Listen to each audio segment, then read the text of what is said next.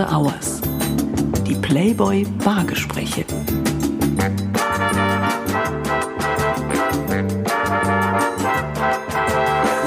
Herzlich willkommen zu After Hours, dem Playboy Podcast. Mein Name ist Florian Beutin und ich bin Chefredakteur und Publisher des deutschen Playboy.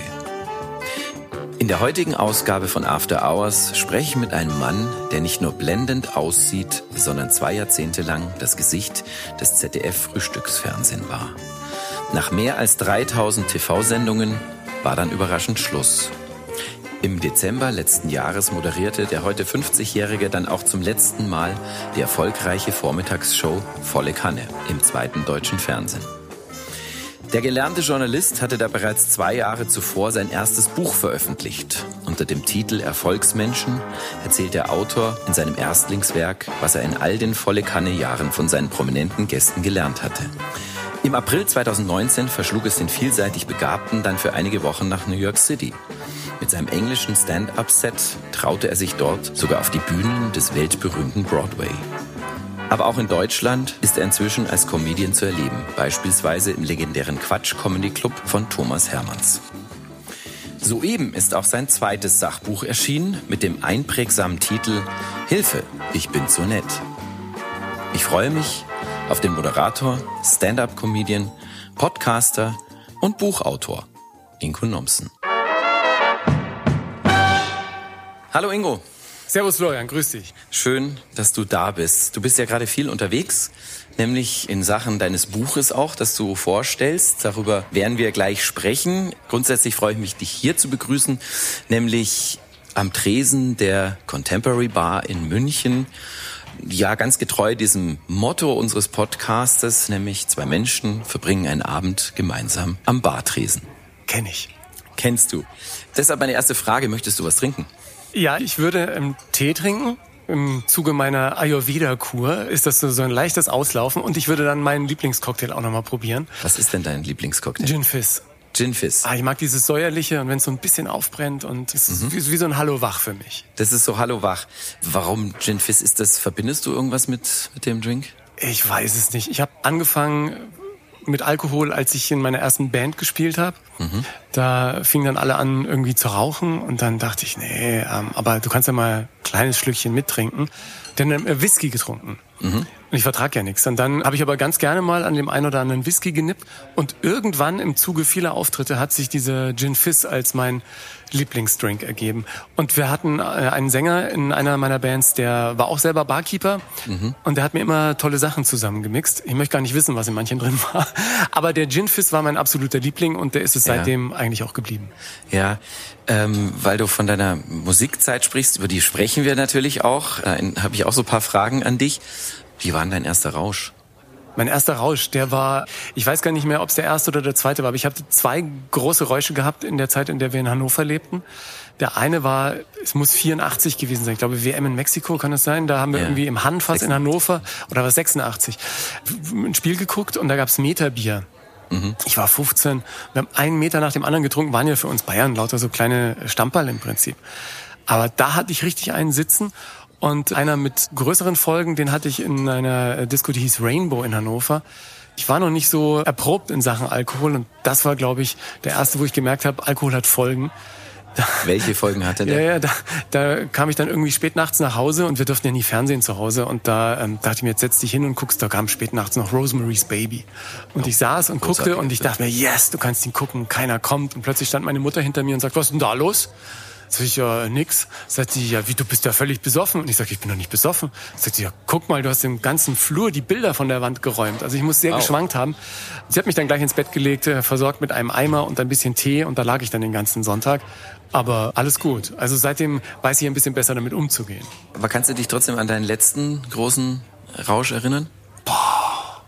Nee, ich habe keine, also danach eigentlich keine Räusche mehr, es sind mehr so kleine Glücksgefühle nach dem dritten Wein. Mhm. Also ich vertrage wirklich relativ wenig, aber ich weiß einen noch, ähm, ich habe ziemlich viel auf der Berlinale gearbeitet mhm. und äh, wenn du da Live-Fernsehsendungen machst, kannst du natürlich abends nie mitfeiern, wenn ja. dann irgendwelche Kinopremieren sind oder so.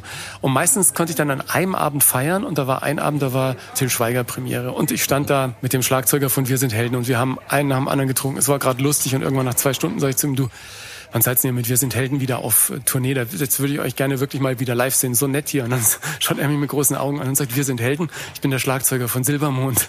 Sag ich, oh Gott. Ja, das kommt davon, wenn du mit so vielen Leuten frühstückst und Fernsehshows machst. Genau, über das Frühstücken sprechen wir gleich, aber jetzt erst über die Glücksgefühle. Für die Glücksgefühle zuständig ist hier in diesem Format äh, keine geringere ist die Maike. Wir sind nämlich in der Bar von Maike, Maike Zimmermann. Und Maike ist auch schon dabei, deinem Wunsch zu entsprechen und einen Gin Fizz zu machen. Und erklärt uns mal ganz kurz, ähm, was das überhaupt ist. Hallo herzlich willkommen natürlich auch von meiner Seite. Schön, dass ihr wieder hier bei mir an der Bar sitzt. Lieber Ingo, Gin Fizz, ganz einfach, vier Zutaten. Gin natürlich, bisschen Zucker, bisschen Zitrone und das Ganze mit Sodawasser aufgegossen. Und ich hatte gerade Whisky und Rauch gehört, was ich gerne für heute zum Anlass nehme, lieber Florian, Sehr um gut. dir endlich unseren Playboy-Cocktail ins Glas zu zaubern. Es gibt nämlich tatsächlich einen eigenen Playboy-Cocktail, den auch Maike Zimmermann erfunden hat. Was wird das denn sein? Das wird äh, einmal Freude im Glas mit einem schönen deutschen Whisky, der sich, wie ich es gerade schon sagte, benennt. Birne, Apfel von einem ganz großartigen Safthersteller aus Deutschland. Bisschen Tonkabohne, bisschen Limette, Vanille äh, mit einem Tonka-Vanille-Zuckerrand. Und das Ganze wird dann durch die Smoking Gun ein bisschen eingeräuchert. Durch die Smo Hast du es gehört? Durch die Smoking Gun. Ja, pass mal auf, also wir werden hier gleich eingenebelt. Genau. Ähm, Liebe Hörerinnen und Hörer dieses wunderschönen Formats, des Podcasts After Hours, das Tolle an dem Format ist, ihr müsst nicht nur zwei Menschen dabei zuhören, wie sie trinken, sondern ihr habt die großartige Gelegenheit, diese wirklich einzigartigen Trinkkreationen auch selber nachzumixen. Ihr findet alle Rezepte von Maike bei www.playboy.de slash podcast. Lieber Ingo, du hast mehr als 3000 Sendungen der ZDF Morning Show volle Kanne moderiert. Wie viele tausend Kaffees hast du in diesen 20 Jahren im Fernsehen getrunken? Es müssen einige tausend sein, aber eigentlich gar nicht Kaffee. Ich habe immer Tee im großen Glas gehabt. Aber während der Sendung wohl boah, zwischen zwei und vier Espressi getrunken. Mhm. Also ich war immer ziemlich wach, als ich dann nach Hause kam. Bist du Kaffeesüchtig geworden oder Espresso-süchtig geworden? Ja, so ein bisschen. Ich habe früher immer äh, Latte Macchiato getrunken und bin dann umgestiegen auf Espresso und das hat mir irgendwie ganz gut getan. Mhm. Bist du eigentlich der Frühstücker oder mehr der Abendesser? Ich bin schon immer mehr der Frühstücker gewesen. Mhm. Also gerade am Wochenende. Also ganz, ganz früh als Kind und Jugendlicher war ich überhaupt kein Frühstücker. Und da brachte mir meine Mutter immer das Frühstück ans Bett, weil die immer Angst hatte, die Kinder das gehen ohne ich Frühstück gelesen, aus dem Haus. darüber schreibst du auch in ja, Genau, das war, das war sehr nett von ihr. Und dann im Zuge meiner Arbeit beim Film und, und beim Radio später musste ich ja immer früh raus. Also teilweise mitten in der Nacht. Und da habe ich mir schon dann immer eine Kleinigkeit äh, mhm. gegönnt. Und jetzt bei Volle Kanne zum Beispiel war es so, dass ich meistens dann zu Hause irgendwie ein bisschen Porridge gegessen habe und dann in die mhm. Arbeit bin. Weil du kannst ja nicht moderieren und gleichzeitig essen. Das ähm, ist rein das, praktisch ein bisschen schwierig. Ich habe natürlich und das immer sieht probiert. Auch nicht gut aus. Ne, es, ja, also das kommt drauf an. Auf jeden Fall manchmal sehr lustig. Wenn unser Koch dann gekocht hat live oder ich mit ihm zusammen irgendwas fabriziert habe, das habe ich natürlich schon sehr, sehr gern mhm. gegessen. Aber das richtige Frühstück, das habe ich mir zu Hause geholt. Mhm. Und du bist aber auch nicht mehr gewohnt, dass man dir das Frühstück ans Bett bringt. Oder nein, bist du seitdem das deine Mutter gemacht hat? Bin ich da ein bisschen, nein, nein, ich muss es mir jetzt selber ans Bett holen. Aber was ich sehr genieße, ist wirklich am Wochenende mal in aller Ruhe dann zu frühstücken. Gerade mit Freunden oder so. Ich habe früher auch meinen Geburtstag dann immer so als Brunch gefeiert. Der ging dann von morgens um elf, zwölf teilweise bis in die späten Abendstunden. Das sowas finde ich gut. Möglichst lang, ausgiebig in entspannter Gesellschaft. Das ist übrigens das Wichtigste. Also nicht, ja. was auf dem Teller ist oder im Glas sondern mit die Gesellschaft, ja. ja. 20 Jahre volle Kanne, Wahnsinn. Was sind denn die schönsten Erinnerungen an die Sendung? Für mich waren es immer die hm, Begegnungen mit Menschen, die ich schon aus meiner Kindheit kannte. Also meine Fernsehhelden, ob das jetzt ein Frank Elstner war oder dass ich im Zuge der Sendung natürlich auch zum Beispiel bei Harald Schmidt eingeladen war, das war toll. Mhm. Oder natürlich Musiker, die bei uns in der Sendung waren, wie Klaus Meine, Scorpions, Rudolf Schenker. Mhm. Das waren so Helden meiner Jugend, die ich dann plötzlich in der Sendung hatte. Das war natürlich total toll. Oder mit denen dann auch noch Musik zu machen. Also ja. mit 80er-Stars wie Purple Schulz oder Michael Bolton dann zusammen mhm. zu singen. Mhm. Oder auch mit Helene Fischer, mhm. die dann auf der Gitarre zu begleiten und dann auch zu sehen, was aus vielen Menschen wurde, die bei mir zum Frühstück waren. Ob jetzt ja. Bülent Ceylan, der, glaube ich, seinen ersten Fernsehauftritt als Interviewgast bei mir in der Sendung hatte und dann eine mega Karriere gemacht hat, was mhm. jetzt nicht nur an mir lag, sondern natürlich auch an, an seiner Performance. Aber ähm, da konnte man so viele Menschen wirklich auf dem. Weg nach oben so begleiten. Das war auch ein schönes Gefühl. Ja, du hast es angesprochen, du hast viele Gäste tatsächlich auf deiner Gitarre begleitet. Hast du die damit überrascht oder hattet ihr das vorher abgesprochen? Naja, viele wussten das dann irgendwann schon. Dass die Gefahr droht, Und dass, du die Gefahr mit der droht. Ecke um die Ecke Ja, das war ja so der lustig. Um ich hatte das ja hier schon in München beim Bayerischen Rundfunk gemacht, dann, Mhm. wenn so US-Stars da waren, irgendwie mit denen gerappt oder ein bisschen Musik gemacht und hatte das dann auch mit ins Fernsehen genommen. Und das war am Anfang irgendwie, oh nee, äh, was soll denn das jetzt und so. Mhm. Aber da entstehen natürlich dann ganz besondere Genau. Momente. Wenn zwei Leute da sitzen und gemeinsam Musik machen, ist da ein ganz anderer Draht da. Oder wenn zwei Menschen mit Gitarren auf dem Schoß da sitzen und einfach mal so ein bisschen drauf losspielen und sich unterhalten da entstehen einfach besondere Momente. Und das wussten viele auch. Und das ist natürlich auch, was weiß ich, wenn Adel Tawil kommt und du spielst mit ihm die neue Single, dann hat er natürlich auch ein ganz anderes Transportmittel für seinen neuen Sound. Ja, das ist schon, schon immer was Besonderes gewesen. Und ich kann mich erinnern, zum Beispiel Michael Bolton, weil ich den gerade erwähnt hatte, hieß es im Vorfeld, nein, auf keinen Fall, der macht doch nicht hier mit so einem deutschen Moderator einfach Musik. Da fragen wir gar nicht erst. Und äh, Management sagt nein. Und habe ich einfach gedacht, ich nehme meine Gitarre mit.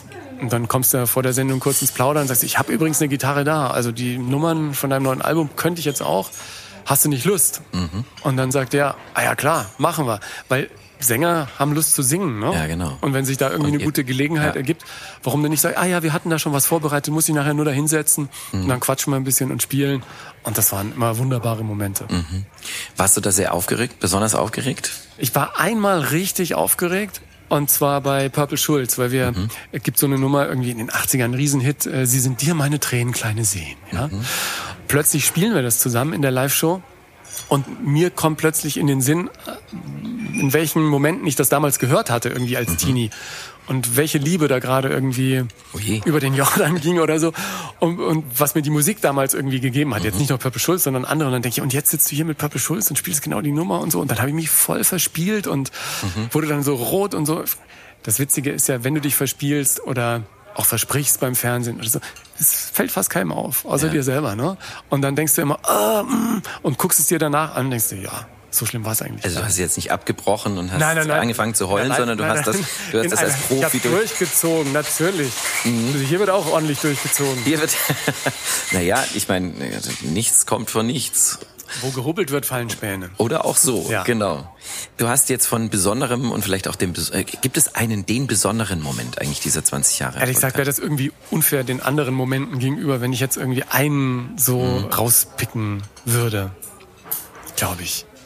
Nee. Also es gab irgendwie für mich vielleicht wirklich dann diese Momente, wo du plötzlich einen Frank Elstner Ja. da sitzen hast und wo du einfach nochmal vorher nochmal schluckst und sagst, ey, wie kann das jetzt, jetzt sein? Jetzt sitzen hier äh, die Scorpions oder so, so verrückte Sachen wie wir als Kinder haben wir zu Hause auch äh, mit Vorliebe dann die ganzen Evergreens gehört und so und dann hast du plötzlich eine Fernsehsendung mit Mango Jerry, Mhm. Ja. die, Ja. wo du in the Summertime natürlich als Kind schon tausendmal gehört Ja. hast und plötzlich spielt er mit dir seine Nummer Ja. und denkst dir, das ist ja wie im Film, ja. Und so habe ich mich manchmal gefühlt. Ja, das, das kann ich mir sehr gut vorstellen. Aber ich äh, überlege nämlich auch gerade, äh, weil du gesagt hast, es ist unfair. Also ich glaube, ich kann schon, ich meine, wir haben beide das Glück, sehr, sehr viele spannende Menschen zu treffen und zu begegnen. Aber ich könnte das schon sagen. Ich wüsste, Ja, die erste Begegnung mit Hugh Hefner, das ist für mich, Ja. glaube ich, der besondere Moment. Sowas gibt's bei mir, glaube ich, nicht. Bei mir gibt's so viele, also auch Kim Wilde zum Beispiel. Die war ich ja auch als Teenie verknallt, wie wer nicht? wir alle Also, wahrscheinlich. Ja. Ich hatte den, hatte den wie nannte das? Starschnitt, Bravo Starschnitt. Da ging meine erste Freundin Ich dann, weil die war auch verglichen mit ihrem eigenen Bravo Starschnitt und ich muss sagen, das Original ist größer. Kann ich jetzt hier verraten. Aber es ist dann toll, mit der zu sitzen und spielst irgendwie Rockin' Around the Christmas Tree und ihr Bruder ist noch dabei und die erzählen die Geschichte von Kids in America und so. Das ist klasse. Oder ein besonderer Moment, wenn du plötzlich irgendwie mit Udo Lindenberg auf der Bühne Ja. stehst und mit dem den Lindenberg-Move tanzt oder Ja. so. Bei einer großen Gala, die du moderierst. Ja. Das sind so Momente, die ich irgendwie cool finde. Und äh, der erste Moment, wo ich mit einer Band dann auch als Special Guest auf Live-Tour unterwegs war und stehe plötzlich im Kölner E-Werk und singe eine Nummer bei den Baseballs, ja. Und da sind irgendwie 2700 Leute und Ja. flippen aus. Und du denkst dir, wow, ja, also Rockstar sein ist schon irgendwie ganz cool, ja. Und gehst dann wieder von der Bühne und denkst, ah, irgendwann will ich das auch nochmal haben. Schau mal, jetzt kommt hier die, die Käseglocke mit dem Wahnsinn. Rauch. Also das könnt ihr leider nur hören, das muss man euch beschreiben. Das ist wirklich tatsächlich, wie du es richtig sagst, eine Käseglocke. Und in der Käseglocke, also man riecht trotzdem den Rauch. Der Rauch ist unter der Käseglocke und da steht auch ein Drink, der wird jetzt eingeräuchert. Ein geräucherter Drink. Also das ist, glaube ich, was Einzigartiges. Habe ich so noch nie gesehen. Man schmeckt mit der Nase mit dann, oder? Genau, das ist jetzt quasi Kirschholz aus der Smoking, also geraspeltes Kirschholz, äh, was ich zum Smoken verwendet habe. Und wenn du, wie du schon so, so, schön beschrieben hast, die Käseglocke einmal hochnimmst oder die das Glocke, ich jetzt. dann mach hast du den Rauch. Du darfst die abnehmen, genau. Du ja. darfst sie auch jederzeit wieder raufsetzen, je nachdem, wie intensiv du das haben möchtest. Au. Ich möchte jetzt erstmal bleibt intensiv haben. in der Glosche. Und wenn du quasi jetzt dann beim Trinken ansetzt, hast du die Raucharomen und die Fruchtigkeit des Drinks. Sensationell. Also äh, bevor der, Rauch, Gin Fizz, Genau. Ne? bevor der Rauch verzieht. Prost, lieber Ingo. Lass es dir schmecken. Nee, auf das Leben, würde ich sagen. Ich mag das, wenn das so, so, so säuerlich so ein bisschen so aufbrennt. Ne? So. Boah, das ist auch unglaublich. Da ist noch ein bisschen Zuckerrand, gell? Genau, das ist ein Genau. Tonka Vanille Cruster und durch den trinkst du quasi. Und jetzt Cruster. Genau, das nennt sich Cruster. Das ist eine alte Kategorie. Ähm, kennt man vielleicht noch damals von der Margarita oder von Daiquiris, dass da oder vom Whisky Sauer, dass da mal so ein Zuckerrand Ja. rundum war. Macht man heutzutage nicht mehr wirklich, aber bei so Brandy Cruster oder Cognac Crusters funktioniert das ganz gut und bei den Drinks, wie gesagt, jetzt eben auch. Sensationell. Wieder, und weiterhin viel wieder, Spaß. Danke. Vielen Dank. Wieder schmeckt man den Alkohol eigentlich nicht. Aber ich habe mir sagen lassen, da ist Alkohol drin. Ja, bestimmt. Wir haben über die besonderen Momente. Gab es auch Ja. irgendwie schlimmste Momente in diesen 20 Jahren, volle Kanne? Nee, vor allen Dingen, wenn äh, Momente besonders waren, jetzt positiv wie negativ, nimmst du die ja als Erfahrung mit, ja. Und gerade dann die Momente, wo es vielleicht irgendwie ein bisschen geknirscht hat im Getriebe, waren ja diejenigen, an denen du dann erfahrungstechnisch wachsen konntest, ja. Und das Schöne ist ja, wenn du wirklich so viele Sendungen hast, ist ja auch fürs Team super gewesen. Wenn wir gesehen haben, irgendwas hat nicht funktioniert, haben wir es am nächsten Tag anders gemacht. Ja. Ich meine, es gibt ja, äh, ich glaube, es gibt ja wahrscheinlich niemanden, der dich in den 20 Jahren nicht irgendwann mal gesehen hat, mit dem du morgens gefrühstückt hast, also auch ähm, am Bildschirm, die Zuschauer. Aber es gab durchaus möglicherweise eine Zielgruppe, die haben dich zum ersten Mal in Switch gesehen, beziehungsweise deine, die Parodie. Wie war das, als du zum ersten Mal gesehen hast, hey, äh, hast du es live gesehen? Hast ich habe es überhaupt nicht gesehen. Ich habe es als SMS bekommen. Ja, ich war bei einer Aufzeichnung fürs ARD Star Quiz als Gast, habe bei Pilava geraten. Danach gab es eine Aftershow-Party. Ich mache das Handy wieder an und dann macht eine SMS nach der anderen. Aber immer nur so, hahaha, ist ja witzig, haha, jetzt auch du. Und ich dachte mal, was wollen die? wusstest gar nicht, was wollen die? Und irgendwann kam die SMS von meinem Bruder und er sagt, du bist bei Switch, Ausrufezeichen, Ausrufezeichen, geil, Ausrufezeichen. Und ich dachte mir, oh Gott, was, was machen die mit mir? Und sagte zu meinem damaligen Management, ja, stell dir vor, äh, Switch. Und dann sagen die, ja, ist doch super. Und ich so, oh Gott, nein, was wird das wohl sein? Und hab's dann aber gesehen und fand's irgendwie auch super witzig. Und im Nachhinein natürlich ein Ritterschlag, dass Max Giermann, Deutschlands, wie Ja. ich finde, bester Parodist, mich dann auch Absolut. noch parodiert. Ja. Und äh, mittlerweile äh, sind wir auch echt sehr, sehr gut bekannt miteinander, schreiben uns irgendwie WhatsApp oder er war bei mir im Podcast auch zu Gast und war ja. auch für mein erstes Buch mit dabei. Von daher ist es alles klasse und ich bin im Nachhinein sehr, sehr stolz drauf, weil es auch echt so den Nerv getroffen hat. Ja, das ist, ich finde das ja sehr sportlich, wie du das siehst, auch so als, als Adelung. Ich glaube, der Name war nicht so schön. Mongo. Ja, das war noch der schönste, der Mongo Also, Dingsen war noch der schönste Name. Ja, ja, da waren ja, also, waren, waren ja andere auch dabei. Aber ähm, ja, ich glaube auch, dass es im Nachhinein echt ein schöner Move war, weil viele eben dadurch die Sendung erst entdeckt haben und dann auch gesehen haben, dass es eben ein ganz cooles Frühstücksfernsehen ist, so eine, eine ganz lässige Morningshow mit internationalen Stars, die da auch sehr entspannt am Frühstückstisch sitzen und vielleicht sogar Musik mit dem Moderator machen. Ja. Wann hast du allerdings gemerkt, dass die Kanne nicht mehr voll ist, sondern leer? Ja, es ist ja jetzt fast ein Jahr her, dass ich aufgehört habe. Das war natürlich eine Entscheidung, die triffst du nicht von heute auf morgen. Und eine alte Bekannte, die ich dann angerufen hatte, und gesagt, du, ich höre jetzt auf, die sagte dann zu mir, wolltest du nicht vor 15 Jahren schon mal aufhören? Und in der Tat ist es ja so, wenn du irgendwas jahrelang erfolgreich machst, kommen solche Gedanken unweigerlich.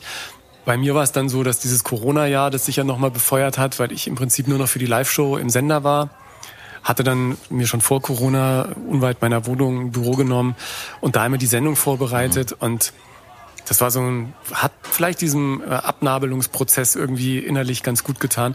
Und letzten Endes war es dann, wenn ich mir die letzten Jahre angucke, und das ist ja im Prinzip so meine Reise, die ich dann auch in dem neuen Buch beschreibe, war es eine konsequente Entwicklung. Also ich wollte einfach mehr Zeit haben, um andere Dinge in mein Leben zu lassen und die irgendwie auszuprobieren. Und um bestimmte Träume, Wünsche ins Ziel zu bringen und es Ja. auch vernünftig zu machen, brauchst du einfach Zeit. Und wenn du drei Wochen im Monat so eine Sendung machst und sich deine Gedanken eh 24 Stunden am Tag nur darum drehen, wen lässt du ein, was machst du, was könnte man noch machen, nervst dann immer wieder Kollegen, sagst, wollen wir nicht das noch und wollen wir nicht das noch. Also wenn sich deine Gedanken immer nur um diese Sendung drehen, hast du einfach für nichts anderes mehr Luft, auch gedanklich. Ja.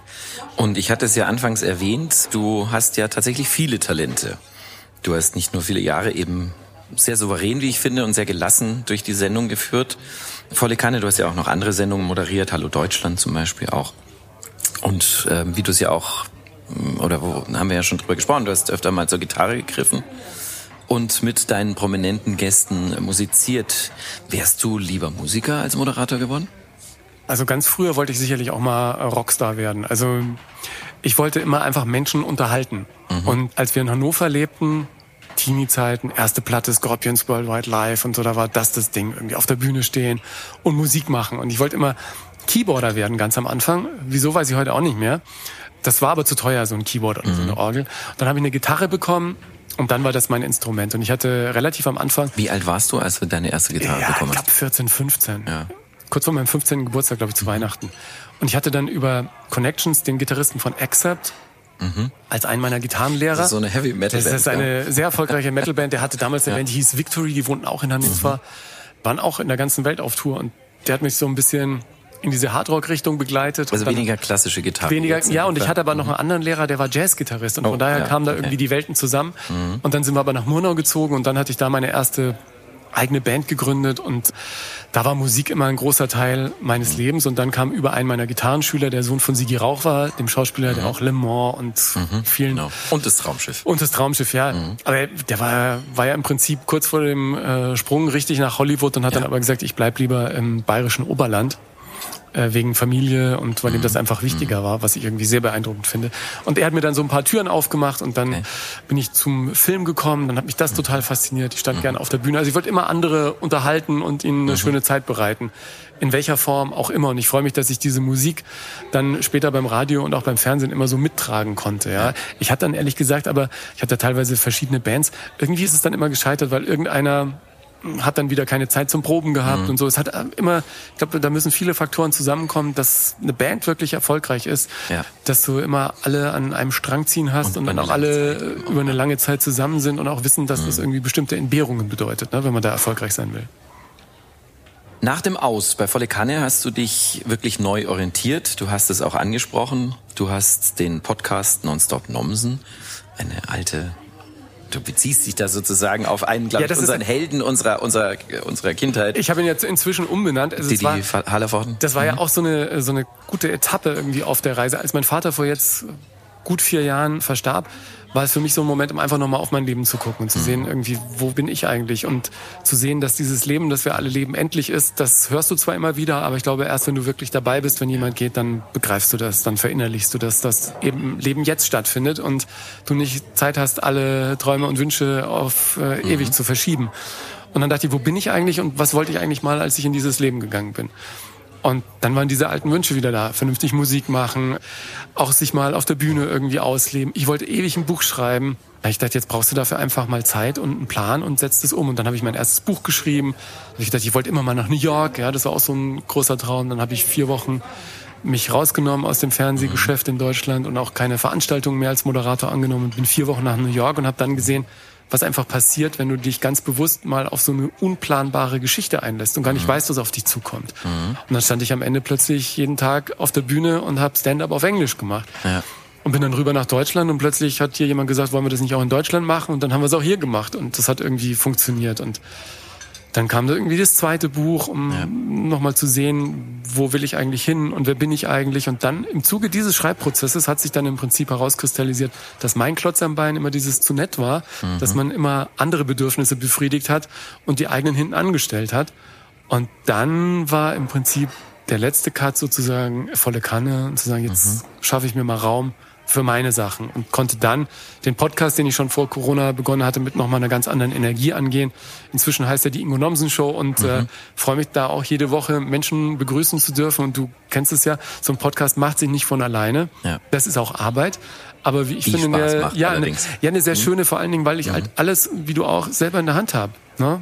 Genau. Weit weg von irgendwelchen Fernseh- oder Radioformaten und das ist irgendwie ein ganz gutes Gefühl, dass man einfach Dinge machen kann, um des Machens willen. Jetzt auch wurscht ist, ob den jemand hört, sondern Hauptsache, ich habe Spaß und der wird gehört. der Gast ja. auch. Also, genau. Nein, aber das ist genau das, was du sagst. Im Prinzip auch Menschen einladen, die einen wirklich interessieren. Also Ja, nicht, dass mich jetzt Leute beim ZDF nicht interessiert hätten, aber es sind natürlich dann doch manchmal Menschen gewesen, die mich zum Beispiel erst im Gespräch dann richtig Ja. beeindruckt haben, wo ich dann ein Gespräch führe und denke, boah, das ist ja viel spannender, als Mhm. ich gedacht habe, weil dann plötzlich kommt da irgendwas und du triffst einen Punkt und denkst dir, ja, cooler Typ, ja, lässige Frau. Über dein Buch, genau, das soeben erschienen ist, möchte ich gerne mit dir sprechen. Das trägt eben diesen bemerkenswerten Titel Hilfe, ich bin zu nett, Grenzen setzen, wenn andere ihre Freundlichkeit ausnutzen. Lass uns also gerne über dieses Buch sprechen, weil ich das auch tatsächlich nicht nur vom Titel, sondern auch vom Inhalt her sehr bemerkenswert finde. Wann und wie hast du eigentlich festgestellt, dass du nicht nett, sondern offensichtlich zu nett bist?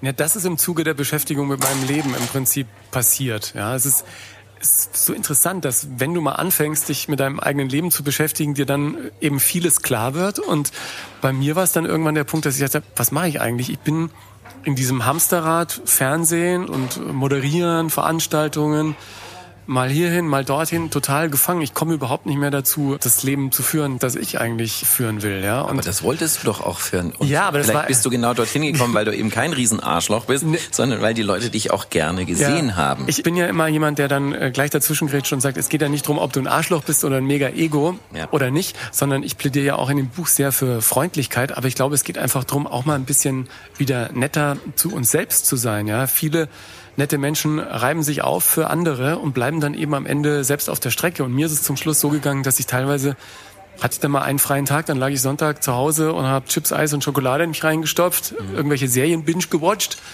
und dachte mir, ähm, Mhm. Klingt großartig. Ja, Also das kann, ja, das, das kann auch, das, das kann auch, das kann auch toll sein, aber wenn du dich am Abend natürlich dann schlecht fühlst und denkst, äh, was machst du eigentlich mit deinem Leben? Mhm. Und ist es das jetzt, ja? Oder war da nicht noch ein bisschen mehr?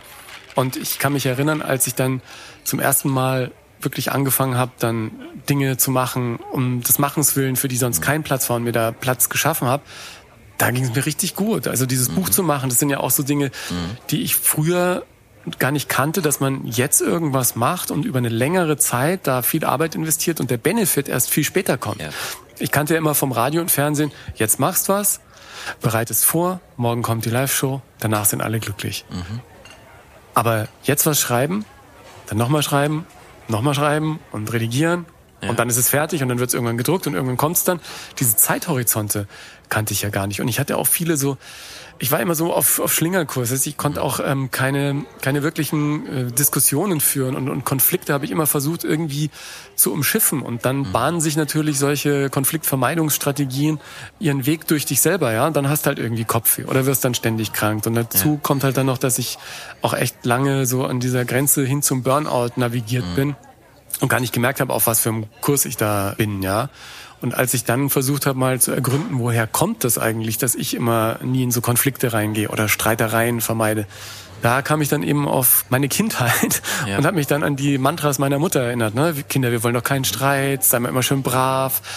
Und diese Glaubenssätze habe ich offensichtlich mit ins Erwachsenenleben genommen. Ja. Und die tun einem dann natürlich da nicht unbedingt gut. Ja? Und dann sitzt du plötzlich da und denkst dir, ja, verdammt nochmal, was hast du eigentlich für ein Leben? Willst immer nur allen anderen alles recht machen, aber dir selber eben nicht. Und dann hatte ich auch diese Harmonie und diese Konfliktvermeidung als was total Negatives auf dem Schirm. Und damit umzugehen, das, das konnte ich irgendwie nicht. Und dann habe ich glücklicherweise einen alten, weisen Mann in Hamburg gefunden, einen Coach, der in relativ kurzer Zeit diesen Knackpunkt aufgelöst hat, diesen für mich gordischen Knoten, ja, der dann gesagt hat, ja, aber jetzt überleg doch mal, Harmonie, Konfliktvermeidung war doch für dich total positiv, weil du bist mit der Familie als Kind alle ein, zwei Jahre woanders hingezogen. Hättest du nicht dieses Ausgleichende gehabt, dieses äh, Aufeinander zugehen in Harmonie, du wärst doch nie so schnell an neuen Orten zurechtgekommen. Du hättest doch nie so schnell neue Kontakte geknüpft und Hand aufs Herz, natürlich hat es mir auch im Beruflichen geholfen, immer mit ja. Gesprächspartnern irgendwie eine ja. Ebene herzustellen. Ja. Und wenn ich heute irgendwie Gäste habe, dann ist es natürlich auch etwas, was ich ganz bewusst auch nutze, irgendwie eine schöne mhm. Atmosphäre mhm. zu haben, damit da eben besondere Momente entstehen.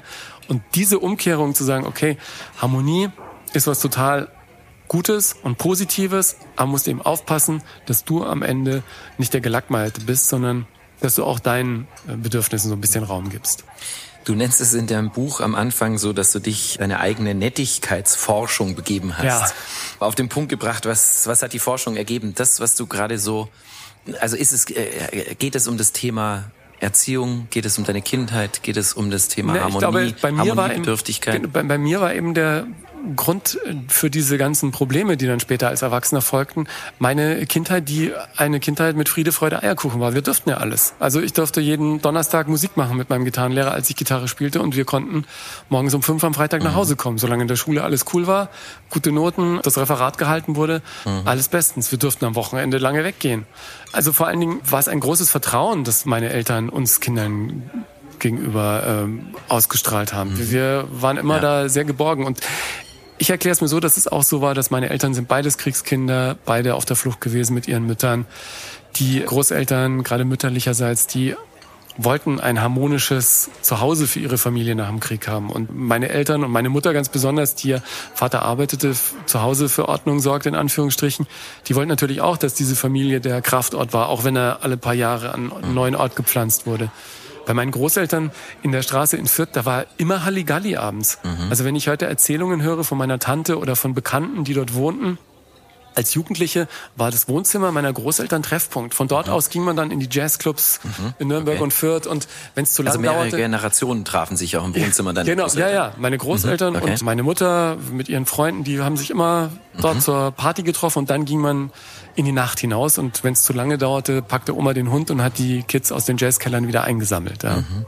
Also die hatte auch genau dieses gleiche Vertrauen und dieses Harmoniegefühl, das hat sich sozusagen auf mich als Kind dann übertragen mit den bekannten Auswirkungen.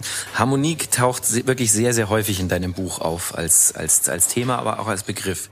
Und insgesamt muss man sagen, es ist ein, es, man merkt man auch, wie du drüber sprichst, es ist ein sehr persönliches Buch geworden. Und äh, obwohl du ja augenscheinlich wirklich sehr erfolgreich bist, ich glaube, du warst auch äh, nie so wahnsinnig lange Single. Ich glaube, du hattest immer jemanden an deiner Seite. Du bist beruflich extrem erfolgreich, lebst deinen Traum ja auch in gewisser Weise. Du schreibst aber in dem Buch, dass du Glück und Zufriedenheit, wie beispielsweise deine Eltern, hättest du nie empfunden. Vorher nicht, nee.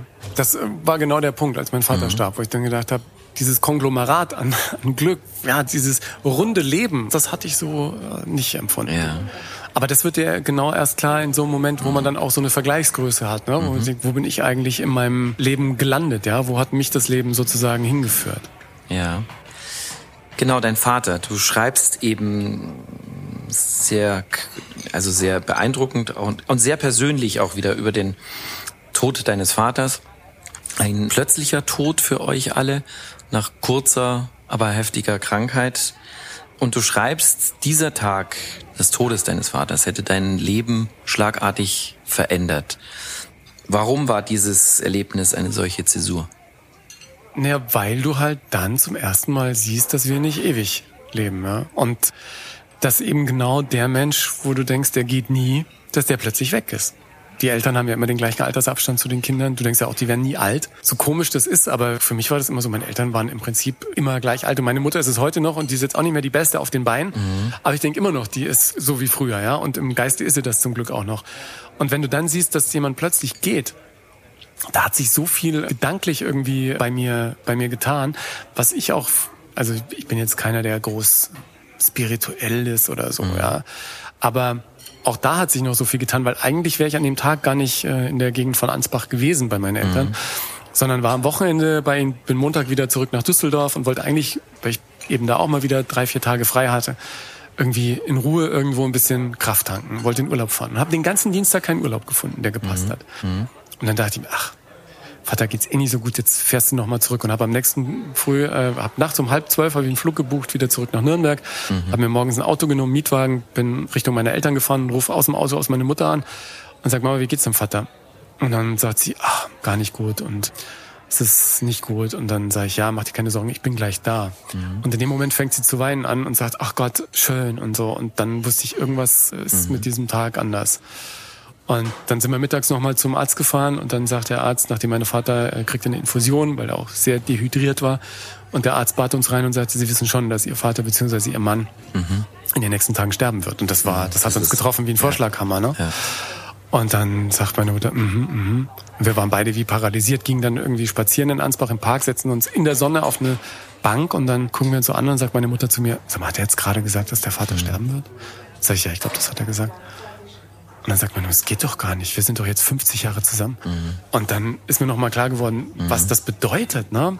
Ein Leben lang mit einem Menschen zu verbringen und dann quasi im, im Blick zu haben, dass das nicht mehr so lange dauert. Und da hat es bei mir dann schon irgendwie gerattert. Und im Nachhinein war es natürlich ein großes Geschenk, glaube ich, einfach dabei sein zu können. Dass er ist mhm. am Abend zu Hause gestorben und es ja. war auf dem Land und also ich kann nur sagen, dabei, ich war dabei, als er starb mhm. und äh, meine Mutter auch. Und es war ja nochmal auch beeindruckend zu erleben, wie meine Mutter, was sie zu ihm gesagt hat, als es mhm. quasi in den, in den letzten Augenblicken, das hat nochmal für mich ein ganz anderes Licht mhm. auf die Beziehung meiner Eltern geworfen. Und kann ich nur meinen Hut ziehen, also wie viel Kraft sie da auch in den letzten Momenten mhm. gehabt haben muss.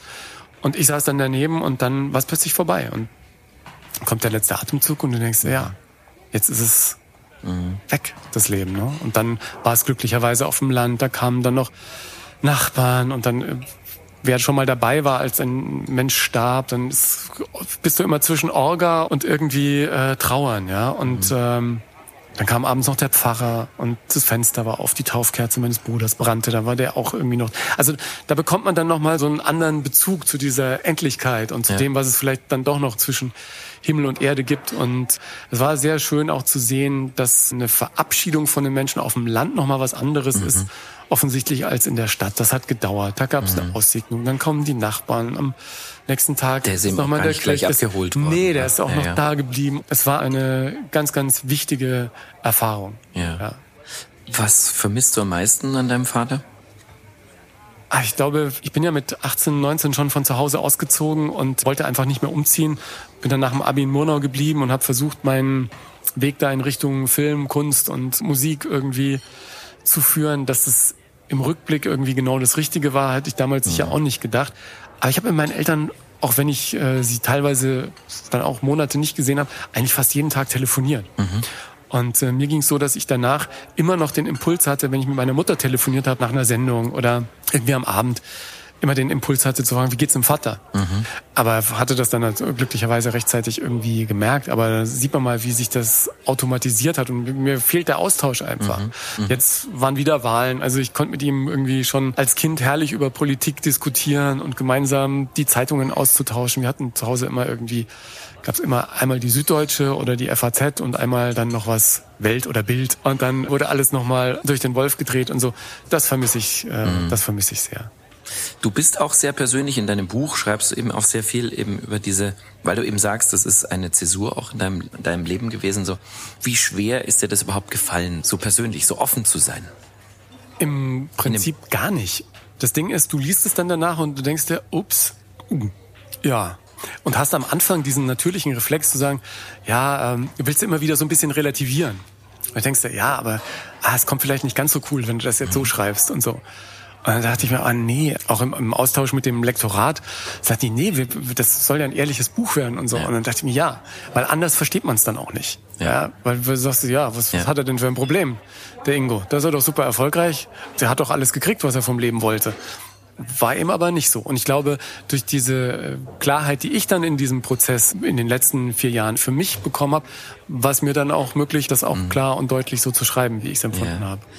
Hast du Angst gehabt, dass jemand so reagieren könnte, was jammert er jetzt eigentlich rum? Ich meine, der hat doch alles, der wird wahrscheinlich einen Haufen Geld verdienen, ist ständig in der Glotze zu sehen, trifft die tollsten Menschen. So, hattest du ein bisschen Angst davor, dass man das so irgendwie als Jammern auf hohem Niveau wahrnehmen könnte, das Buch? Ich hoffe, dass jeder, der es gelesen hat, es sehr gut versteht, was ich damit meine. Und ich habe das ja immer wieder erlebt, dass Menschen, die noch viel, viel jetzt was was Erfolg angeht, ja und und äh, goldene Schallplatten und finanzielle Möglichkeiten und Ruhm auf ganz hoher Stufe stehen, mhm. dass auch die nicht immer besonders äh, glücklich waren. Und da war, glaube ich, auch das erste Buch eine gute Vorarbeit, weil das Credo von Erfolgsmenschen ist ja im Prinzip, dass Erfolg das ist, was du mit dir mhm. selber ausmachst. Und mhm. diese Glücksgefühle, die ich heute habe, wenn ich irgendwas mache, weil ich es machen will und das gelingt dann, das ist einfach mit nichts anderem mhm. zu vergleichen. Ja, so ein eigenes Baby zu haben, wie so ein Buch oder einen eigenen Podcast oder einen eigenen Song, den man dann auf der Bühne spielt und Leute klatschen oder einen Gag, mhm. den man sich überlegt hat, wo andere drüber lachen,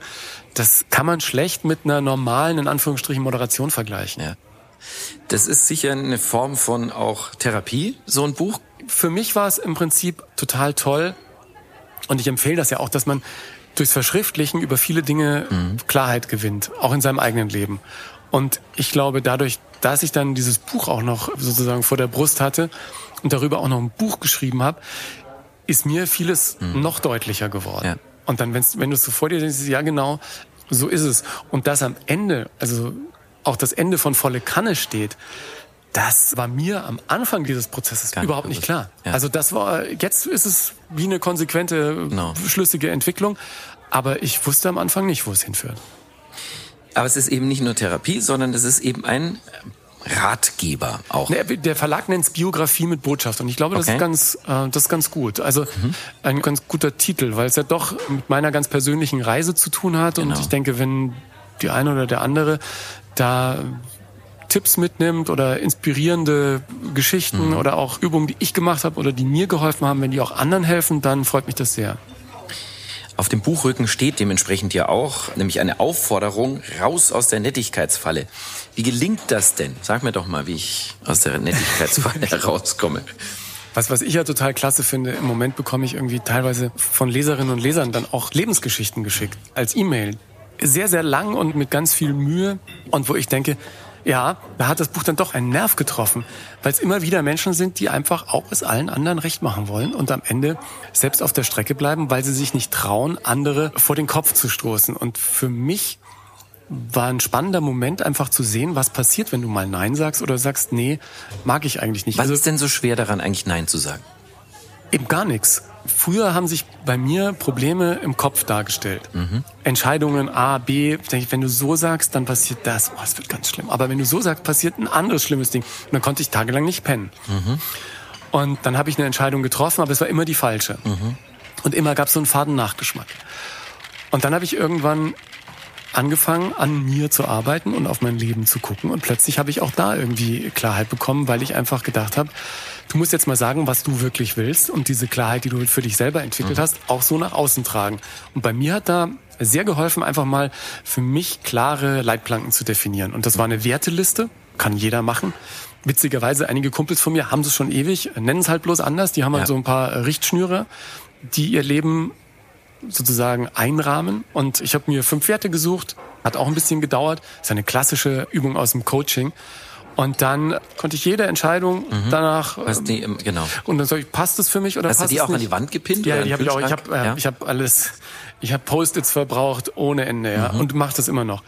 Und dann bin ich auch fein mit Entscheidungen. Also gibt auch Entscheidungen, wo ich früher im Nachhinein gesagt habe, boah, nee, war vielleicht doch falsch. Gibt's seitdem. Haderst du nicht mehr? Nee, mit. ich hader dieses, ja. dieses Hadern, dieses Grübeln, das ist alles weg. Und was ich gerade noch sagen wollte, auch dieses erste Mal Nein sagen, ne, so ganz konsequent und sagen, nee, passt für mich nicht. Und früher wäre da bei mir im Kopf der Moment gewesen, wo das Gegenüber mhm. anfängt mit einer großen Problemdiskussion, mhm. mit einem riesen Folgekonflikt, äh, mit einem gordischen Knoten, den ich nie lösen könnte. Und dann sage ich irgendwann, ah nee, ich hätte es eigentlich lieber so. Mhm. Und dann sagt mein Gegenüber, ja genau, dann machen wir es so.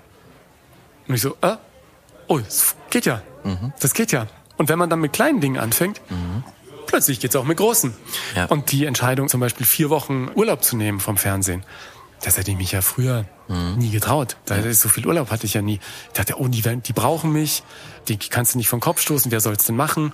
Auf der anderen Seite die Angst, irgendwelche Jobs zu verlieren. Wenn du ja. weg bist, dann ruft Hollywood an. Ja, mhm. wo bist du dann? All diese Ängste haben sich irgendwie in Luft aufgelöst. Mhm. Und jetzt, um vielleicht auch ein bisschen vorzugreifen, natürlich ist ab und zu, ich nenne ihn jetzt meinen kleinen Wadelbeißer, dieses alte Muster, das mal anklopft und sagt, äh, Moment mal, da haben wir doch früher immer gegrübelt, wieso denn jetzt so schnell eine Entscheidung und könnte es nicht vielleicht doch und so. Und denke ich mir mal, ja, meist wie mit der Harmonie. Gut, dass es dich gibt, bleib da, aber jetzt hier zurück mhm. in die Hütte, ja. Mhm. Und kann da relativ früh eingreifen und fahr da super gut damit. Du gehst ja auch in unserem Gespräch immer wieder zurück in deine Kindheit. Und ich glaube, wir sind ganz ähnlich aufgewachsen. Wir sind so auch auf dem, auf dem Dorf aufgewachsen, so eigentlich sehr beschaulich und behütet auch. Ja, und du sagst es ja auch, du hattest keine schwere Kindheit. Im nein, Gegenteil. Nein, im Gegenteil. Du hattest, wie gesagt, dir ist ja zum Frühstück oder morgens das Frühstück ans Bett gebracht worden von der Mutter. So weit ging meine Mutter nie. ähm, du wurdest aber, und das glaube ich spielt schon auch eine Rolle, Allerdings immer wieder aus einer vertrauten Umgebung herausgerissen. Ihr seid sehr häufig umgezogen, weil dein Vater Soldat war. Genau. Und du sprichst wörtlich in deinem Buch von vielen traurigen Abschieden und schwierigen Neuanfängen. Ja. Wie hat dich das geprägt? Am Anfang dachte ich ja gar nicht. Das ist irgendwie cool, weil man versucht es dann natürlich auch sich, ich habe jahrzehntelang versucht, mir das irgendwie schön zu reden. Sagt, ist doch toll, du lernst viele Städte kennen, ganz viele tolle Leute kennen. Und du weißt jetzt, wie du mit Menschen umgehen kannst, weil du mhm. viele verschiedene Menschen kennengelernt hast. Und man braucht dich auf eine Party nur irgendwo hinstellen. Du kommst sofort mit Leuten ins Gespräch und so. Aber das war natürlich auch teilweise furchtbar, weil du als Kind, da sind so Bilder im Kopf, wo du irgendwie im fünften Stock in Weiden sitzt, weil der Vater als Offizier natürlich mit jeder Beförderung, und er wurde oft mhm. befördert, immer in einen neuen Standort versetzt wurde. Und du traust dich nicht runter auf den Spielplatz gehen. Mhm. Die Mutter sagt, jetzt geh doch mal runter. Du sagst, nein, und was, was sind das für Kinder? Und kanntest du ja alle nicht. Ja, die kannte, ich kannte ja. niemanden. Und dann mhm. willst du ja auch nicht vielleicht von der Mutter da begleitet werden. Und irgendwann hast du dich da eingelebt. Und dann heißt es so, Kinder, Taramtadam, mhm. Koffer packen, wir ziehen wieder um. Hattet ihr Mitspracherecht oder war das, na, wurdet da ihr immer nur ja, das ist informiert ja, darüber? Bei uns war alles schön.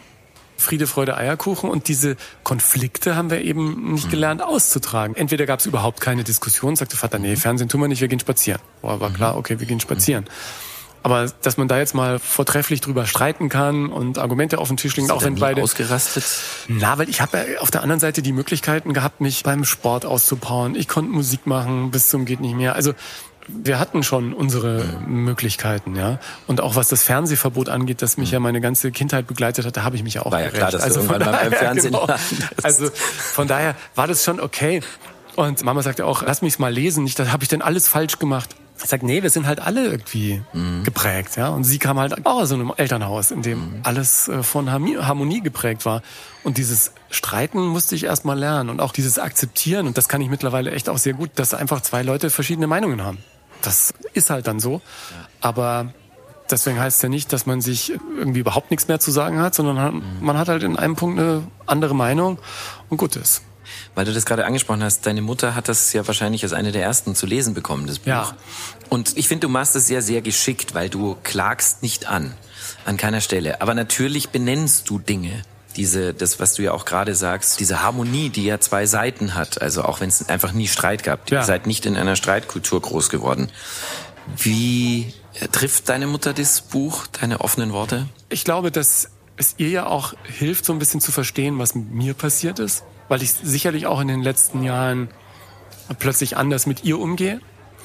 Ich wusste natürlich auch, dass sie mit mir jetzt keinen äh, Streit anfängt. natürlich ja Harmonie ja, sie ist da natürlich genau. Ähm, konsequent. Aber ich glaube, dass es ihr vielleicht auch den ein oder anderen Gedanken mit auf den Weg gibt. Und ich glaube auch wirklich, dass Reflexion der erste Schritt ist, um diese Problematik mal für sich in Angriff zu nehmen und allein dadurch, dass man sich damit beschäftigt, schon ein bisschen was zu lösen. Du hast gerade gesagt, du klagst nicht an.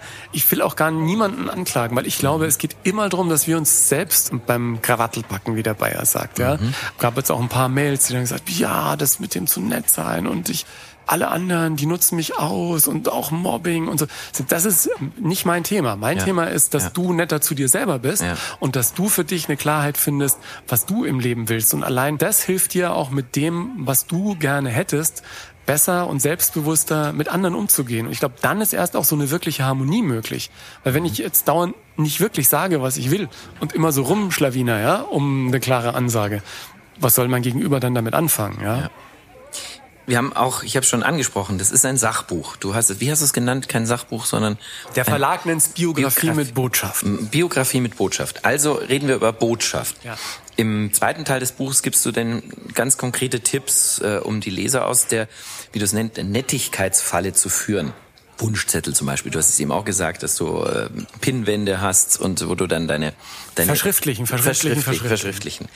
Ich habe mich gefragt, so, weil es natürlich sehr, also es geht ja um dich und das, du schreibst auch in dem Buch, dass du nie Nein sagen konntest, weil du anderen eben auch vielleicht gefallen wolltest. So sicher sogar, ja. Muss man zum Egoisten werden, um weniger nett zu sein? Überhaupt nicht. Ich glaube, es geht einfach um eine gesunde Beziehung zu sich selber. Und meine war, glaube ich, über viele Jahre einfach ungesund. Jeder, der auf die Bühne geht oder vor eine Kamera, hat bestimmt so eine gewisse Neigung dazu, dass man einfach auch Menschen gefallen will. Weil ich mhm. glaube, sonst würde man das auch nicht machen oder dass das, was man macht, gefallen soll. Ja? ja. Sich aber nur von anderen abhängig zu machen, finde ich aus heutiger Perspektive total schwierig. Deshalb finde ich so schön, jetzt auch Dinge zu machen, die halt einfach mit mir zu tun haben und wo im ersten Schritt jetzt nicht wichtig ist, wie viele tausend jetzt das Buch kaufen oder wie viele zu mir in die Bühnenshow kommen. Ich habe da ganz plastisch erlebt, jetzt im Zuge von Corona, wie das ist, wenn einfach nur sieben Leute im Publikum sitzen. Ja, ja. das kann aber auch verdammt viel Bock mhm. bringen. Und wenn die sieben danach nach Hause gehen und sagen, es war aber ein super Abend und beim nächsten Mal alle noch zwei andere mitbringen, dann ist es auch okay. Ja. ja. Es gibt, glaube ich, die Geschichte, dass Police ein ganz wichtiges Konzert in New York gespielt hat und es waren, glaube ich, fünf Leute da. Aber sie haben es durchgezogen und zwar so gut, wie sie konnten. Und einer davon war eben ein Musikproduzent und der hat ihnen den ersten Plattenvertrag ja, gegeben. So, so ist es. Also bei mir war es bei dem, es war ja im Prinzip die Premiere, die durch Corona immer wieder verschoben wurde und dann war es irgendwann ein äh, Theater in Oberhausen, wo das dann stattfand. Und ich kam hin und dann hatten die im Foyer eine Bühne aufgebaut und Licht und ganz süß und, und gemütlich.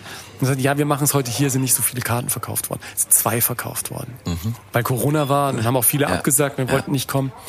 Und dann waren aber ein paar Techniker da und vom mhm. Theater jemand und mein Booker und noch ein Bekannter, ein Regisseur, den er ganz gut kannte. Und ich dachte, oh Gott, sieben Leute. Und habe am Anfang echt geschluckt und ging dann auf die Bühne und dann war es so eine schöne Atmosphäre und ich habe gemerkt, ja. dass es mir einfach verdammt viel Freude macht, ob das jetzt sieben sind oder äh, 700. Mhm. Und es war super, weil danach kam der Theaterleiter und sagte, ja, also, wenn es bei sieben geklappt hat, äh, weil die haben danach ziemlich lang applaudiert, ja. dann klappt es auch bei 700. Und übrigens, äh, nächstes Jahr hier wird gleich mal ein Open-Air-Termin klar gemacht. Ich so, ja, super Alles gerne. richtig gemacht, genau. Hat funktioniert, ja. ja. Weil du gerade über Applaus sprichst, wie sind denn bisher die Reaktionen auf das Buch? Auch zum Beispiel von Kollegen? Also ich habe, jetzt ist es ja gerade erst raus, ich habe sehr, sehr viel Zuspruch bekommen, einfach genau in der Richtung, äh, wie du es gerade formuliert hast, dass es eben so offen und mhm. so ehrlich ist. Und ganz, ganz viele Menschen äh, mailen mir und sagen, das ist mein Buch, das ist mein Buch. ja, lies es erstmal. Und ich habe äh, eine Signierstunde äh, jetzt gemacht. Und das ist schon schön, wenn dann Menschen kommen und sagen, ja, sie haben einen Nerv getroffen. Und ich kriege jetzt Mails von Menschen, die sagen, oh, mir ging's genauso. Und irgendwie habe ich mich nie getraut, aber das war jetzt sozusagen das Zünglein an der Waage. Und jetzt habe ich es mal gemacht. Und ich merke, wie befreiend es ist, wenn man auch mal Nein sagt und sagt, stopp bis hierhin und nicht weiter. Und das auf eine freundliche, angenehme Art im Prinzip hat mir ja auch immer dieses Mantra geholfen, dass er sagt, echt, ein Nein zu anderen ist immer auch ein großes Ja zu uns selbst. Und das dreht so ein bisschen um und zeigt auch, dass die Verantwortung eben bei uns liegt, ja. Und wenn jeder ein bisschen mehr sein Leben selbst in die Hand nimmt, dann kann das nur gut tun. 2019 hast du dein Leben ja auch schon mal selbst in die Hand genommen und ein richtiges Abenteuer gewagt. Du bist für ein paar Wochen nach New York City gezogen und wie es so schön heißt, wenn man es dort schafft, schafft man es überall. Ja, und du hast dich mit einem englischsprachigen Stand-up-Programm auf die Theaterbühnen am Broadway gewagt. Man könnte sagen, ganz schön mutig. Ja, aber letzten Endes war das auch nur das Leben, das mich da irgendwie hingeworfen hat, weil ich habe versucht, mal diesen Spirit der Welthauptstadt des Entertainment so aufzusaugen und eigentlich gar nichts gemacht am Anfang. Ich war so mhm. oft in New York, wollte keine Touri-Ziele abklappern, sondern einfach mal Kaffee trinken gehen, bisschen rumfahren, gucken, und dann irgendwann nach eineinhalb Wochen dachte ich mir, jetzt sind hier so viele tolle Leute, die geben mir auch alle Workshops mhm. und Unterricht. Und dann habe ich Drehbuch schreiben, Seminare, Schauspielworkshop, hier ein bisschen Comedy Writing und dann sagten die plötzlich beim Comedy Writing, ja, das ist ja ganz lustig, weil man muss da auch immer aufführen, ne? Du musst dann immer vor der, mhm. vor der Gruppe sozusagen performen. Und dann sagten die, ja, wir haben am Freitag so eine Show im Gotham Comedy Club, mhm. da kannst du mit den sieben Minuten auftreten. Und so, ja, mache ich. Und der Gotham Comedy Club ist ein altehrwürdiger Club und du gehst da die Stufen runter und links und rechts hängen die ganzen Leute, die da mhm. gespielt haben, die ganzen Top-Comedians. Und du wirst immer kleiner, je tiefer du in den Keller gehst. Und plötzlich stehst du da auf der Bühne und die Leute lachen und du denkst dir, Es hätte ja auch anders laufen können. Aber dann wäre es ja wurscht Also- gewesen, ne? Ich wär, kennt mich ja keiner. Ne? Ich war Ingo from Germany und mein erster Satz war I'm trying to be funny. Da haben die alle schon gelacht und Ja. dann habe ich so über meine Erlebnisse als Deutscher, der nach New York kommt, ein bisschen gesprochen und das fanden die alle ganz gut und einer von den Coaches vom American Comedy Institute kam danach zu mir und sagte, du, ich habe morgen eine Show in einem anderen Club, magst du nicht auch auftreten? Und sagte ich, ja. Nachdem es jetzt hier so gut, also es hat mir Spaß gemacht, bin ich morgen wieder mit dabei. Und dann habe ich einen australischen Comedian kennengelernt, der sagte, ja, ich habe da auch noch eine Show, magst du da morgen? Und so bin ich jeden Abend in einem anderen Comedy Club aufgetreten und das war klasse. Und am letzten Abend war ich zusammen mit Leuten, die hatten bei Jimmy Kimmel gespielt, bei hier Jimmy Fallon, der andere, eine hat ein HBO-Special, der nächste hatte irgendwie America's Last Comic Standing gewonnen. Das ist ja auch so eine Art DSDS für ja. Comedians in den USA. Und plötzlich kommt der Ingo from Germany. Und äh, wenn dann danach die Amis zu dir kommen und sagen, ey, you nailed it, you nailed it. Ja. ja dann denkst du, ja, cool. Ja, ich finde das äh, extrem bewundernswert. Ich hatte vor kurzer Zeit hier auch in diesem Format im Podcast Peter Maffei, ja wirklich einer der erfolgreichsten Musiker, glaube ich, dieses Landes. Ich hatte ihn gefragt, äh, wie er damals, weil er hatte auch einen Moment, wo es mal nicht so optimal lief, eigentlich am Höhepunkt seiner Karriere, dachte er damals, er war im Vorprogramm von den Stones. Und das kam nicht so gut an. Und ich habe ihn auch gefragt, so was ist denn da passiert? Und dann meinte er nur so, so lachend, naja, da habe ich viel Kontakt mit äh, Gemüse gemacht. Das kam alles auf die Bühne geflogen so. Und ich habe ihn auch gefragt, ja, wie, wie kam es denn dazu, dass das passieren konnte? Und er meinte, sie haben sich einfach überschätzt. Sie haben damals sich überschätzt und er hat daraus wahnsinnig viel gelernt. Das hätte bei dir ja auch ähnlich enden können, Ja, dass aber das Gemüse wär- auf die Bühne ja, fliegt. Genau. Das machen die Amis, glaube ich, nicht. Die äh, brüllen dann einfach dazwischen. Da gibt's ja diese Heckler, die quatschen dir dann dazwischen. Und ich habe bei einem Auftritt erlebt, dass das auch echt böse enden kann. Weil die auch in den Clubs natürlich, je später der Abend, umso mehr haben die auch Intus. Und dann kommen da halt Sprüche und dann sind auch teilweise lustige Menschen im Publikum. Und wenn du Pech hast, kommst du aus der Nummer halt nicht mehr raus. Aber ich hatte mir mein Stand-up-Set irgendwie so zusammengebastelt und bin da straight durchmarschiert und von daher hat es glücklicherweise toi toi toi irgendwie ganz gut funktioniert, was total schade ist. Ich wollte eigentlich dieses Jahr beziehungsweise eigentlich schon letztes Jahr nach Amerika gehen und dort wieder auftreten, weil wenn du einmal dort aufgetreten bist und das einigermaßen funktioniert, darfst du eben wieder. Ja. Und das ging jetzt leider nicht. Jetzt hoffe ich, dass das nächstes Jahr wieder der Fall ist. Ich war da sehr unbeschwert und ich sage ja auch, dass ich im Prinzip so ein bisschen den alten Ingo wiederentdeckt habe. Ne? So als Kind bin ich auch überall hingestiegen, habe mir ein Mikrofon geschnappt und für Omas Rentnergang irgendwelche Fips Asmussen Witze erzählt oder wollte halt immer nach vorne, bin auf die Bavaria Film gefahren, habe an Türen geklingelt, gesagt, kann ich hier Ja. arbeiten. Und das habe ich so ein bisschen wieder Ja. entdeckt, ja. Also dieses sich einfach mal reinfallen lassen, einfach mal machen und einfach mal gucken, was geht. Und wenn halt nichts geht, dann an der nächsten Tür klingeln. Und genauso mache ich das jetzt im Moment. Hast du gar kein richtiges klassisches Lampenfieber? Nee, das hatte ich wirklich nie. Ich habe mich immer gewundert und ich habe ja nun viele Menschen äh, in irgendwelchen Fernsehshows zu Gast gehabt, dass teilweise sehr erfolgreiche Menschen sehr großes Lampenfieber haben. Und sobald die dann auf die Bühne gehen, ist das natürlich weg. Die kriegen das dann gut hin. Manchmal habe ich mir gedacht, haben die wirklich überhaupt Spaß dran oder machen die das aus anderen Gründen? Dieses Lampenfieber ist mir fremd. Ich kenne den Moment kurz bevor es losgeht. Also wenn du vor der Kamera stehst und dann läuft irgendein Jingle oder die, die Musik und dann weißt du, jetzt geht gleich das Rotlicht an und Weißt, dann jetzt gibt's kein Entrinnen. Genau, jetzt und jetzt auch ist, jetzt ist auch live. Ja, da, da kommst, kannst dann heimgehen, aber dann, dann moderiert halt niemand, ja. Und da kommt bei mir noch mal so eine extra Portion Adrenalin. Und das finde ich dann äh, cool. Weil du gerade sagst, das ist cool. Das genießt du auch. Also dieses, Ja, ich, diese, das ist wie so ein, äh, also ich fühle mich da manchmal wie so ein Rennpferd, das irgendwie in der, in der Box ist am Start und dann irgendwann gehen die Türen auf und dann kannst du loslegen. Und bei Bühnenauftritten oder bei Moderationen von irgendwie großen Galas, wenn du so Fachpublikum hast, ja, mache zum Beispiel seit Jahren den Live Entertainment Award mit all den großen Konzertveranstaltern Deutschland, Österreich, Schweiz, die wirklich alles gesehen haben. Da ist die Anspannung dann besonders hoch, weil du weißt, jetzt musst du irgendwie abliefern, sonst sagen die, was ist das hier für eine lahme Branchenveranstaltung? Aber äh, bei Fernsehsendungen hast du ja große Teams, mit denen du was vorbereitet hast und so. Du weißt ja, was kommt. Also wie Rudi Carell schon sagte, wenn du ein Ass aus dem Ärmel ziehst, dann hast du es meistens vorher reingesteckt und da hast du ja ziemlich viele Menschen, die dir dabei helfen. Inzwischen bist du ja auch ein anderer Ingo. Du bist inzwischen verheiratet und bist auch Vater eines fast zweijährigen Sohnes. Wie haben dich diese beiden Ereignisse, also die Hochzeit und Vaterwerden, in deinem Leben als Menschen verändert? Das ist so, wie ich es im Buch schreibe. Das ist im Prinzip für mich total interessant ist zu sehen, was sich, egal ob jetzt beruflich oder privat, in deinem Leben verändert, wenn du dich veränderst. Und dass plötzlich Steine ineinander fallen und, und sich Dinge ergeben, mit denen du selbst nicht gerechnet hättest, ja. Mhm. Und das gibt mir das Selbstbewusstsein, einfach auch in Zukunft Leben auf mich zukommen zu lassen und zu sehen, wie sich das entwickelt. Hast du dir damit einen Traum erfüllt? Also du beschreibst es in deinem Buch so, dass du eigentlich immer Kinder wolltest und im Prinzip ist es ja auch relativ relativ spät. Ich meine, du bist jetzt noch kein alter Kerl, aber uh, relativ. Hast du lange gebraucht. Ja. Ja. Nicht ein, ist es der Traum, den du dir erfüllt hast? Im Buch sage ich ja, ich habe einen der großen Träume auf meiner Lebenswunschliste erfüllt. Mhm. Was nicht heißt, dass auf der Wunschliste nicht noch ein paar andere Sachen mit draufstehen. Mhm. Also zweites Kind. ich enthalte mich eines Kommentars.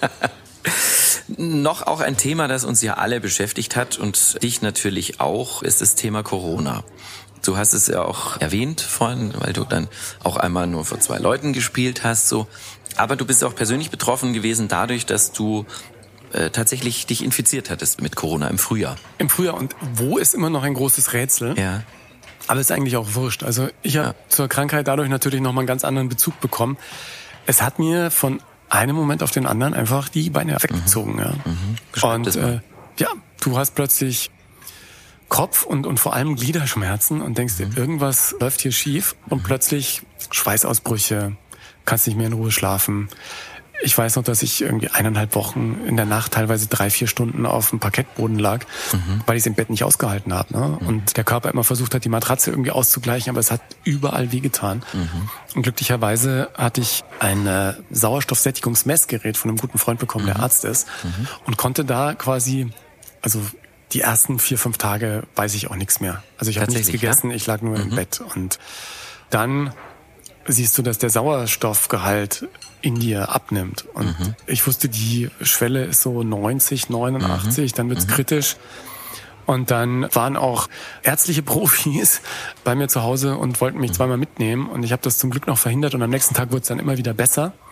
Und irgendwann nach eineinhalb Wochen konnte ich wieder ein bisschen klarer denken. Mhm. Und nach knapp über zwei Wochen schmeckte mir wieder eine Semmel zum Frühstück. Und mhm. äh, also, also die Geschmacksnerven kamen. Es kam alles wieder, kam wieder. Und, und, dann war ich total glücklich. Mhm. Und plötzlich, zwei, drei Monate später, hatte ich büschelweise Haare in meinem Bett. Jeden Morgen unter meinem Kopfkissen. Da dachte, was ist jetzt los? Bin zur Hautärztin und sagte, ja, ist ja ganz normal, sie hat eine Corona. ist ja wie eine Narkose. Sag ich, wie? Ja, der Körper hat zu wenig Sauerstoff und dann dreht er den mhm. unwichtigen Teilen als erstes den Saft an. Mhm. Und das spürst du dann halt zwei, drei Monate später. Sagt sie, die gute Nachricht ist, ihre Haarwurzeln sind alle noch da. Es kommt alles wieder. Ja. Das ist super. Kann ich bestätigen. Also du sitzt mir nicht mit Glatze Nein, gegenüber. Genau. Und dann äh, sagt sie aber, aber es dauert noch ein paar Wochen. Mhm. Und dann sind die Haare noch ein paar Wochen ausgefallen. Und glücklicherweise ist jetzt wieder alles gut. Aber bist du wieder fit wie vorher? Wie ich bin, ein Turnschuh, du hast ja, welche an? Ja, ich bin zumindest inzwischen, und deswegen habe ich jetzt auch so eine kleine Ayurveda-Kur gemacht, äh, wieder energetisch auf doch annähernd dem Level, das ich vorher hatte. Ich fange jetzt auch langsam. So. Mhm. Ja, weil ich ähm, teilweise bin ich ja alle ein, zwei Tage wirklich auch länger gelaufen und habe ein mhm. krasses Sportprogramm gemacht, weil auf meinem Wunschzettel steht ja auch noch Waschbrettbauch. Der dauert jetzt allerdings noch ein bisschen. Und da bin ich noch nicht ganz wieder. Ne? Mhm. Aber so ein bisschen laufen äh, geht schon. Und ja, das, das dauert einfach. Weil ich sagte auch, wie lange dauert denn das noch? Und dann sagten äh, immer wieder Ärzte, ja, das war ja eine krasse Lungenentzündung. Sehr viel Lungenentzündung. Ich dachte, er hat Corona. Ja, aber es ist mhm. eben eine Lungen. Äh, Lungenentzündung und mhm. dann dauert das eben. Ja, und ich mhm. freue mich jetzt, wenn ich dann irgendwann nicht mehr nur als genesen gelte, sondern auch noch die Impfung habe und dann dann erstmal durch bin, ja. Und ich ja. freue mich wirklich über jeden, der geimpft ist. Mein Verständnis für all diejenigen, die dieses Thema nicht allzu ernst nehmen, hat noch ein bisschen gelitten, seit, ja. ich, seit ich das selber erlebt habe. Das wäre genau meine Frage. Ich meine, ähm, das, das ist ein Thema, das uns natürlich nach wie vor, gibt ja auch noch Einschränkungen, nach wie vor begleitet und auch bewegt. Und ich stelle das immer wieder fest, auch in Gesprächen, dass es tatsächlich sehr wenige Menschen gibt, die eine ganz persönliche Erfahrung mit dem Thema Corona gemacht haben, also auch jemanden kennen, der schwer erkrankt ist. Und du bist jemand, der, der das am eigenen Leib erfahren hat. Wie reagierst du, wenn du in solche Diskussionen, gerätst du öfters in solche Diskussionen? Eigentlich nicht, aber witzigerweise vor zwei Wochen ist es mir sogar im familiären Umfeld passiert. Ja. Und ja, die war leider nicht zu überzeugen. Mhm. Aber ich finde es auch in Ordnung. Dann hat sie halt eine andere Meinung. All die Fakten, die momentan auf dem Tisch liegen, und ich habe mich mit dem Thema ja äh, seit der Entstehung von Corona fast nonstop ein Jahr damit beschäftigt und bin natürlich nach meiner eigenen Erkrankung auch noch im Austausch mit dem Experten, mit dem ich lange im Fernsehen gearbeitet habe, der da auch an den aktuellen Entwicklungen sehr nah dran ist. Und von daher würde ich sagen, wir wissen immer mehr über diese Krankheit, aber wahrscheinlich wirklich noch längst nicht alles. Und nach all dem, was ich weiß und was für meine Meinungsbildung irgendwie wichtig ist, kann ich nur sagen, dass mir wichtig ist, dass ich äh, über kurz oder lang geimpft werde und damit nicht nur mich, sondern eben auch andere schütze. Und wenn andere das nicht so empfinden, dann tut mir das leid, aber kann ich leider auch nichts dran ändern. Wir sind schon fast am Schluss, lieber Ingo. Und zum Schluss stelle ich meinen Gästen immer so ein paar schnelle Fragen. Ich bin gespannt. Lieber Ingo, Hund oder Katze? Hund. Auf jeden Fall Hund. Hast du auch? Nee, habe ich nicht. Aber äh, wir hatten einen Hund, natürlich in der Familie. Äh, Großeltern hatten Hund, Tanten hatten Hund. Die sagen immer, immer Hunde, nie Katzen. Wahrscheinlich bin ich das eben auch so auf Hund geeicht. Stadt oder Dorf? Gott. Eine schöne Wohnung in der Stadt und ein Haus auf dem Land. Das wäre so meine Wunschvorstellung. Wobei die Steht Häuser. das auch auf einem Zettel, auf einem Wunsch? Ja, ja, ja. Das steht auch. Also die Wohnung in der Stadt habe ich in Düsseldorf, aber da, wo ich gerne das Haus auf dem Land hätte, zwischen München und Garmisch-Partenkirchen, ist es äh, sehr schwierig, muss mal vorsichtig zu sagen. Da wohne ich, lieber ja, genau, Ingo. ja. Die kriegt man ja da auch nicht raus. Das stimmt. Reich oder berühmt? Erfüllt, würde ich sagen. Erfüllt ist schön. Da kommt vieles andere dann von selbst.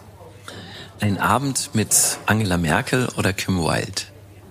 Das, also, ich würde gerne einen Abend mit Angela Merkel machen, wo Kim Wilde danach singt mit uns gemeinsam.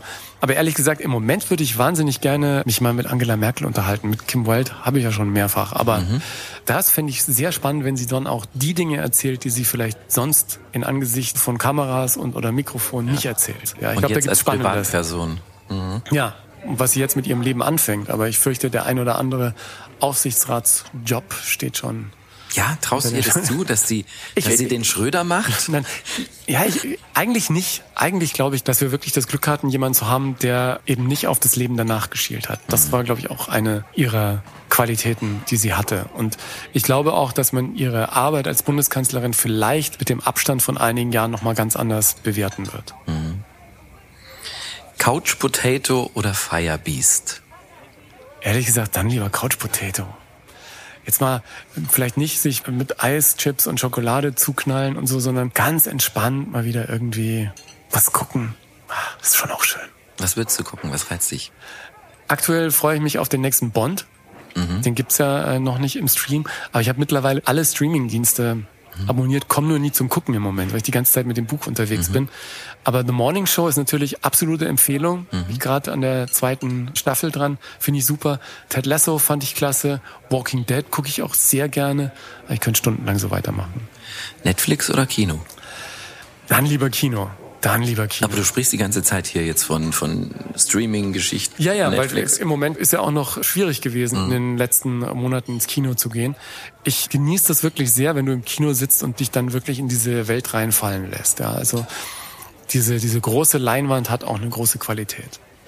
Singen oder tanzen? Singen. Dann singe ich lieber, als irgendwas vorzutanzen. Auch wenn meine Stimme immer noch auf dem Weg nach oben ist. Nett oder anstrengend? Entspannt nett. Ja, natürlich.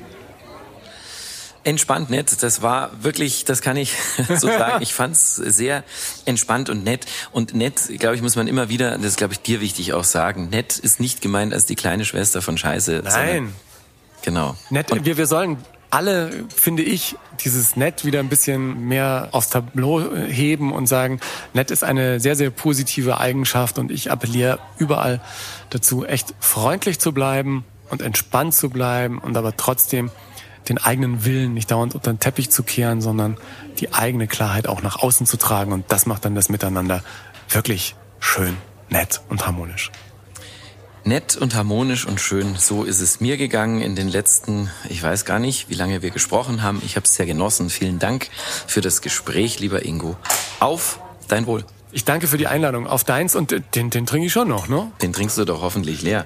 Außerdem, das ist ja das Tolle hier. Wir sitzen hier an der Quelle und die Maike steht auch noch hier und äh, macht uns möglicherweise noch einen zweiten also, Drink. Also, einer geht schon noch, Maike. Vielen Dank. Sehr gerne. After Hours, die Playboy Bargespräche, ist ein Podcast von Podimo. Produziert von Alex Wunschel und Frank Busch. Moderation Florian Beutin. Mehr Infos zu den Interviewgästen und die Rezepte für die Drinks von Maike findet ihr auf playboy.de slash podcast. Feedback und Vorschläge bitte gerne an podcast at playboy.de.